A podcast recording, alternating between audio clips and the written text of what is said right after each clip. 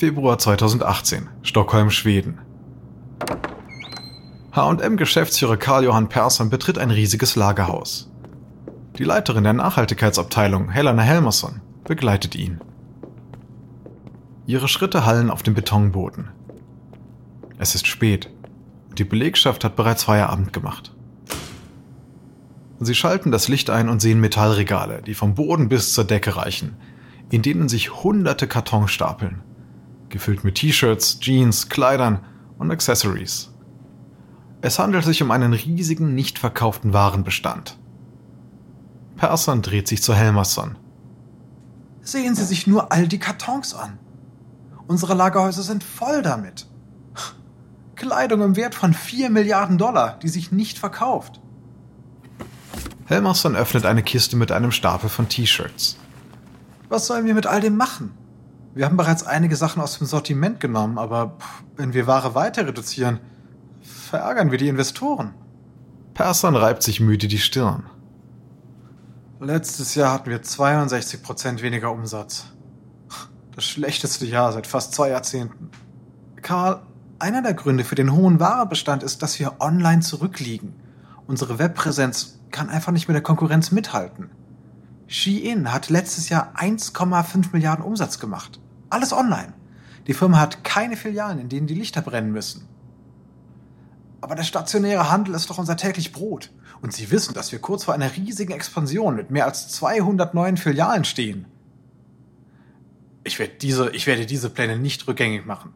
Die neuen Läden werden zusammen mit wachsenden Online-Verkäufen dabei helfen, einen Teil des Bestands hier loszuwerden. Das werden wir ja sehen. Trotzdem sollten wir unser Lagerbestandsmanagement überdenken. Sehen Sie sich nur Zara an.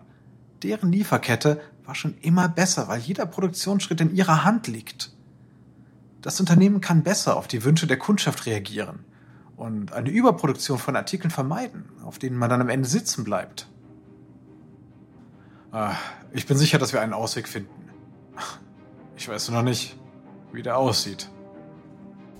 Unterdessen können Shein-Fans gar nicht genug kriegen und posten ihre Shopping-Ausbeute in den sozialen Netzwerken. Junge Leute kleben an den Handys und sie lassen den Einzelhandel alt aussehen. Branchenriesen wie HM müssen einen Weg finden, sich im Online-Geschäft zu behaupten. Oder sie riskieren, in der Versenkung zu verschwinden.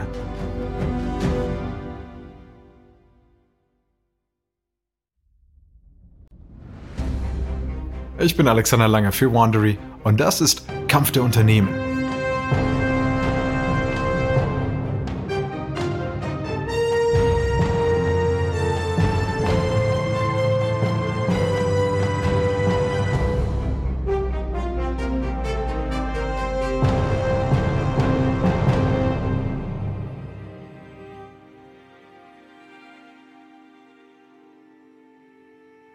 In der letzten Folge haben zwei tödliche Unfälle in Textilfabriken auf die schlechten Arbeitsbedingungen in Bangladesch aufmerksam gemacht. Daraufhin hat HM eine Kollektion aus nachhaltigeren Materialien herausgebracht.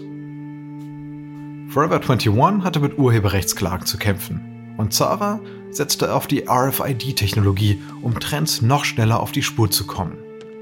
Doch nicht so schnell wie Shein, eine neue, reine Online-Marke aus China, die das Spiel aufmischen will.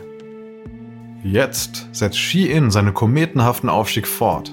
Topshop-Inhaber Philip Green bekommt es mit Anschuldigungen zu tun, die sein Unternehmen gefährden. Und HM hat beim Versuch, das Lagerbestandsproblem zu lösen, mit neuen Krisen zu kämpfen. Dies ist Episode 4. Bis zum Hals.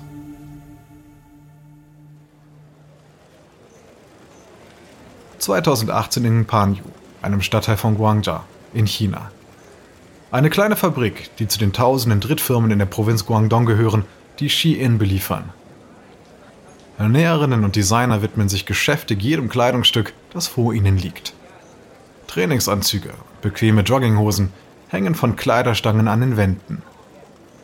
Geschäftsführer Chris Chu besichtigt die Fabrik mit einem Mitarbeiter, der sich zu ihm beugt, um ihm etwas Wichtiges zu sagen. Die Fabrik hier macht vor allem Loungewear und wir sind der größte Kunde. Wie ist der Wettbewerb unter den Fabriken? Der Markt ist umkämpft, was uns hilft. Die Hersteller müssen ihre Preise senken, um Aufträge zu bekommen. Aber die Fabrik ist froh, weil wir pünktlich zahlen und viel bestellen. Wie viel verdient sie an jedem Artikel? Weniger als ein Dollar, zum Teil viel weniger. Aber wir bestellen jeden Tag. Andere Unternehmen machen vielleicht eine große Bestellung zu Beginn einer Saison. Wir sind dagegen beständig. Die Männer bleiben an einem Tisch stehen, an dem Designer Ideen für Zweiteiler skizzieren. Die Fabriken sollen weiterhin ihre eigenen Designs vorschlagen. Je mehr Produkte, desto mehr Umsatz. Shein hat ein System für den Einzelhandel auf Echtzeitbasis erstellt. Durch die Online-Verkäufe werden laufend Informationen über das Kundenverhalten gesammelt und analysiert. So kann vorhergesagt werden, welche Trends sich am schnellsten verkaufen werden. Neue Designs können in nur drei Tagen entworfen und produziert werden.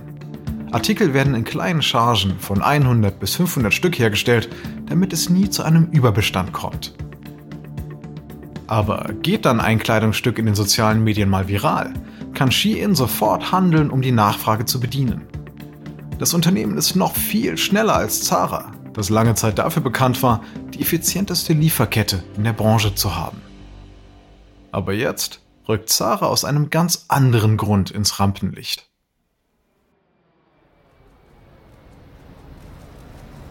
Juni 2018 auf dem Flughafen Joint Base Andrews, Maryland. Die First Lady Melania Trump besteigt ein Flugzeug, um ein Aufnahmelager für Einwandererkinder in McAllen, Texas zu besuchen. Als sie die weiße Treppe hinaufsteigt, sehen Zuschauer auf dem Rücken ihres olivgrünen Parkers eine weiße Aufschrift. Die Botschaft lautet übersetzt, es ist mir wirklich egal. Und euch? Reporter finden schnell heraus, dass die Jacke von Zara ist. Die Entscheidung der First Lady, ein Auffanglager zu besuchen und mit eigenen Augen zu sehen, was diese Kinder durchmachen, sollte eine Geste der Unterstützung sein, die aber völlig von ihrer Kleiderwahl überschattet wurde. Wie waren die Reaktionen? Viele Leute reden immer noch über diese Jacke, mehr als über ihren Besuch selbst. Es geht um die Deutung der Botschaft. Es ist mir wirklich egal. Und euch? Sie hat sie beim Ein- und Aussteigen des Flugzeugs getragen, allerdings nicht, als sie bei den Kindern war, falls das erwähnenswert ist. Damit hat sie sofort Reaktionen ausgelöst. Es wurde als unsensibel bezeichnet und die Diskussion geht weiter. Melania Trump sagt später, die Jacke sei eine Botschaft an die linken Medien gewesen, die sie angeblich ständig kritisieren. Aber das Jackenfiasko ist noch nicht alles. Eine Marke namens R13 beschuldigt Zara, eine ähnliche olivgrüne Jacke aus ihrer Kollektion mit dem Schriftzug God Save America kopiert zu haben. Die Anschuldigung erweist sich später als falsch, da sich herausstellt, dass Zara die Jacke zuerst anbot. Viel wahrscheinlicher ist, dass beide Marken unabhängig voneinander von einer Jacke mit der Aufschrift God Save the Queen inspiriert wurden, die Kate Moss Anfang 2000 getragen hatte. Zara hat einfach Glück, dass sich die Medien schon bald auf den nächsten großen Skandal eines bekannten Labels stürzen. Und für den sorgt HM.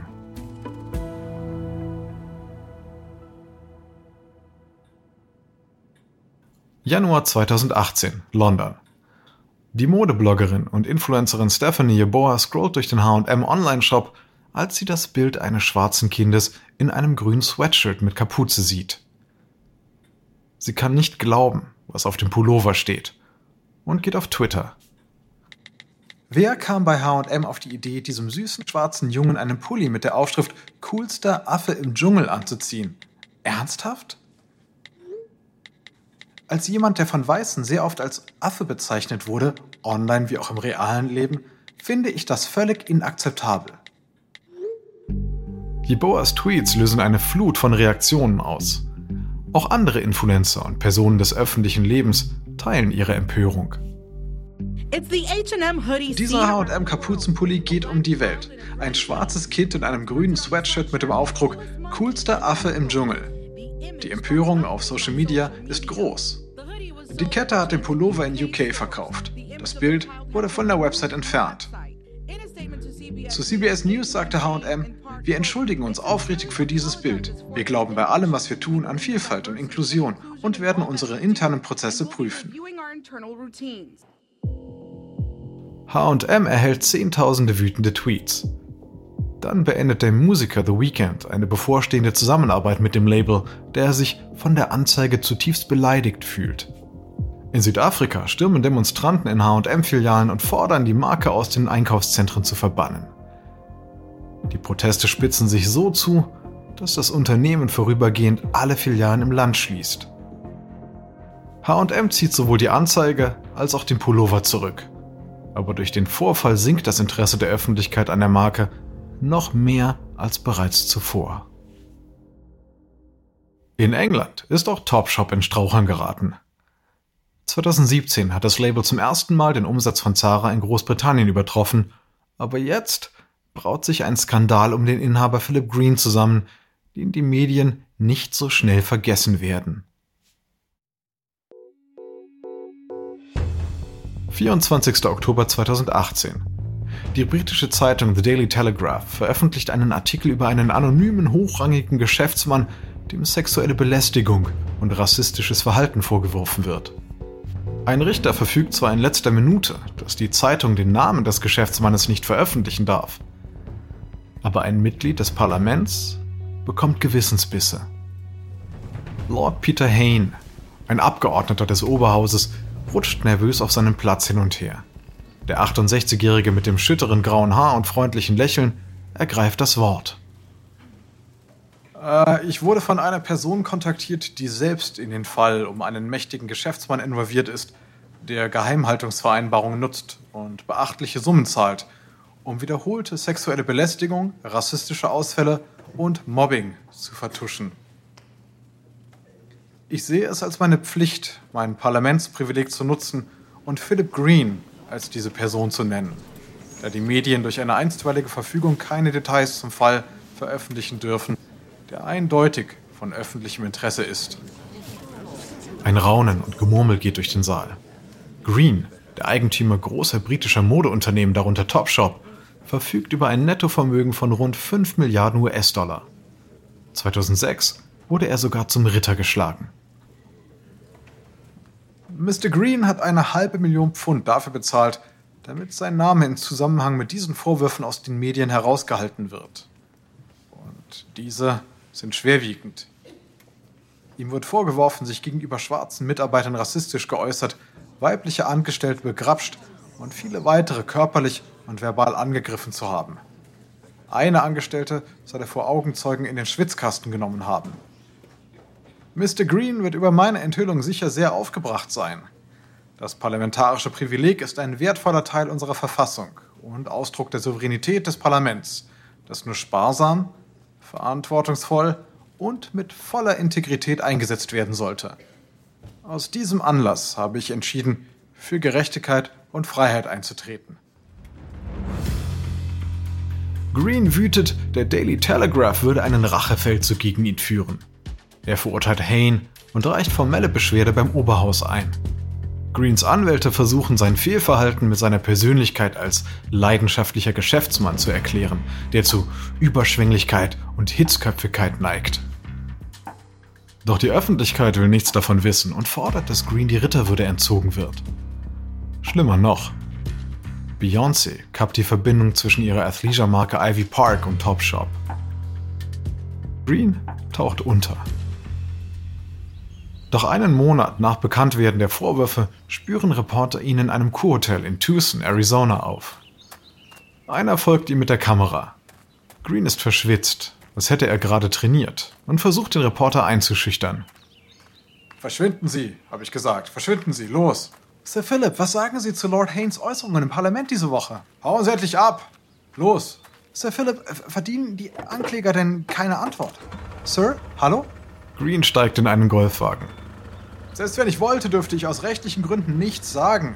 Aus dem Weg, los! Green gibt Vollgas und scheint den Reporter überfahren zu wollen, der aus dem Weg springen muss. Topshop hat junge Kunden schon vor diesem Skandal vergrault. Aber geholfen hat die Sache sicher nicht. Kundinnen geben Topshop-Filialen den Laufpass und wenden sich innovativeren Online-Labels wie Shein zu. Und jetzt steht die gesamte Zukunft von Topshop auf dem Spiel.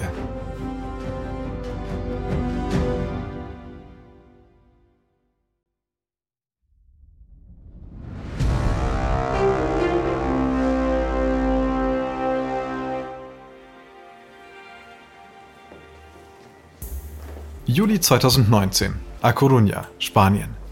Zara, das sich traditionell immer sehr bedeckt hält, tut etwas Ungewöhnliches. Das Unternehmen lädt Reporter in die Zentrale für einen seltenen Einblick ins Innenleben des Konzerns ein. Die Verschwiegenheit des Unternehmens fängt ganz an der Spitze an. Gründer Amancio Ortega Gaona hat bisher nur eine Handvoll Interviews gegeben und vor 1999 wurde kein einziges Foto von ihm veröffentlicht.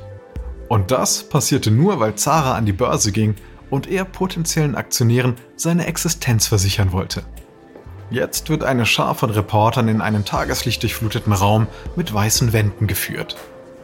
Auf einer weißen Leinencouch von Sarah Home sitzt Pablo Isla, der Verwaltungsratschef des Unternehmens. Er hat kürzlich verkündet, als CEO zurückzutreten, doch diese Vorstellung scheint darauf hinzudeuten, dass er das öffentliche Gesicht von Zara bleiben möchte. Carlos Crespo, der ehemalige COO, wird sein Nachfolger. Isla beginnt mit einem sehr hitzigen Thema in der Modewelt, nämlich dem Thema Nachhaltigkeit. Unter Carlos Leitung wird sich Zara weiter auf Nachhaltigkeit und digitale Innovation konzentrieren. Ich weiß, dass wir online schleppend gestartet sind, aber wir haben hohe Ziele. Bis Ende des Jahres werden unsere Filialen den Energie- und Wasserverbrauch senken, um neue Ökoeffizienzstandards einzuhalten. Ein Reporter hebt die Hand. Äh, was ist mit Abfall und mit Emissionen? Online-Bestellungen verursachen viel Abfall, vor allem Plastik. Ja, bis 2023 werden wir alle Einwegkunststoffe aus unseren Verpackungen verbannen. Ab 2025 wird unsere Kleidung nur noch recycelten Polyester enthalten und die übrigen Stoffe, wie Leinen und Baumwollen, nachhaltiger hergestellt werden. Eine andere Reporterin hebt die Hand. Das klingt alles sehr schön, aber die Wahrheit ist doch, dass Fast Fashion und Nachhaltigkeit sich einfach nicht vereinen lassen. Nun, zunächst betrachten wir uns nicht als Fast Fashion Marke. Fast Fashion heißt für mich, keine Rücksicht auf Nachhaltigkeit zu nehmen. Und das trifft auf Zara schlicht nicht zu. Wir wurden drei Jahre in Folge als das nachhaltigste Unternehmen im Einzelhandel ausgezeichnet. Wir produzieren keine Kleidung in Massen. Im Schnitt bringt Zara 500 neue Designs pro Woche heraus. Isla fährt fort. Es läuft auf Folgendes hinaus. Dank der Größe des Unternehmens können wir die Dinge ändern. Wenn wir unsere Standards erhöhen, zwingen wir auch Hersteller, ihre Arbeitsweisen zu überdenken und zu verbessern. Die Reporter werden durch die Zara-Niederlassung geführt. Es gibt keine Büros, nur offene Arbeitsflächen, die angeblich auch Ortega jeden Tag nutzt. Das Gelände wirkt mit seinen großen weißen Räumen und all der Technik wie aus einem Science-Fiction-Film. Isla deutet auf ein paar Mitarbeiter, die an ihren Laptops arbeiten. Wir sind komplett vernetzt. Lässt ein Angestellter in einer Filiale in Peking das Licht an, können wir es von hier aus ausschalten. Wir bekommen Daten in Echtzeit, wonach die Leute auf der Website suchen. Es gibt Teams, die nur die Aufgabe haben zu beobachten, was sich verkauft und dies dann an die Designer weiterzugeben. Sie kommen an einem lebensgroßen Modell einer Zara-Filiale vorbei. Daneben ist ein Studio, in dem Schaufensterdesigns getestet werden. Unsere Produktionsstätten und Verteilerzentren liegen direkt nebeneinander. Und hier, hier sind unsere Ateliers. Es gibt 15 und jedes hat seinen eigenen Fotografen und Stylisten. Sie fotografieren 20 verschiedene Outfits am Tag und laden sie auf die Website hoch. Zweimal pro Woche bringen wir neue Artikel heraus. Daher müssen Sie wirklich auf dem Laufenden sein. Genauso wie unsere 300 Designer. Gemessen an der enormen Effizienz der Zentrale hat Zara ein starkes Geschäftsmodell. Und das hat das Unternehmen viele Jahre lang vor Krisen und vor Angriffen geschützt. Und die Online-Reaktionsfähigkeit von Zara ähnelt der des äußerst erfolgreichen Labels Shein. Aber die Marke muss sich noch von Ladengeschäften trennen, die enorme Ressourcen verschlingen. Mit diesem Problem ist Zara nicht allein. Im letzten Jahrzehnt, als die amerikanische Wirtschaft im Aufwind war, gingen die Einkäufe im stationären Handel stark zurück. Kaufhausketten wie Macy's, JCPenney und Sears haben alle über 100 Filialen geschlossen, weil Kunden fernblieben. Die sozialen Medien veranlassten die jüngere Generation dazu, im Internet billiger zu shoppen und ihre Ersparnisse für Restaurantbesuche und für Reisen auszugeben. Forever 21 hat am meisten unter der Revolution des Einzelhandels gelitten. Am 29. September 2019 meldet Forever 21, ein Unternehmen, das seine Gründer einst zu Milliardären machte, Insolvenz an. 7 Action News reporter Mira David has what you need to know. Günstige Preise waren nicht genug, um dem Druck des Online-Geschäfts standzuhalten. Die Kette stellt den Betrieb nicht ein, schließt aber 178 US-Filialen.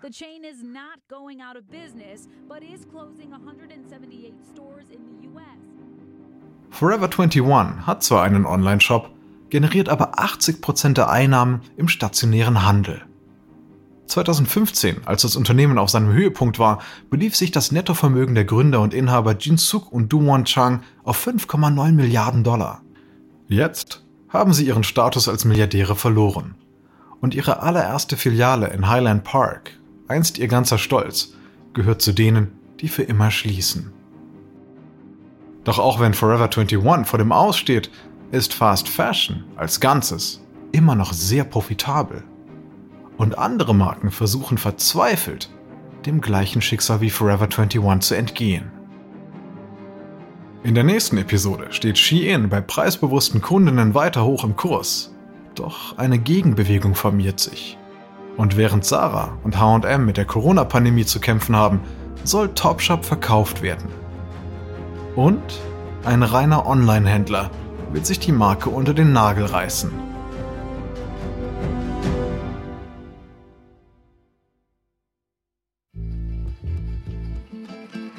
Dies ist Episode 4 von Kampf der Modemarken aus Kampf der Unternehmen von Wandery.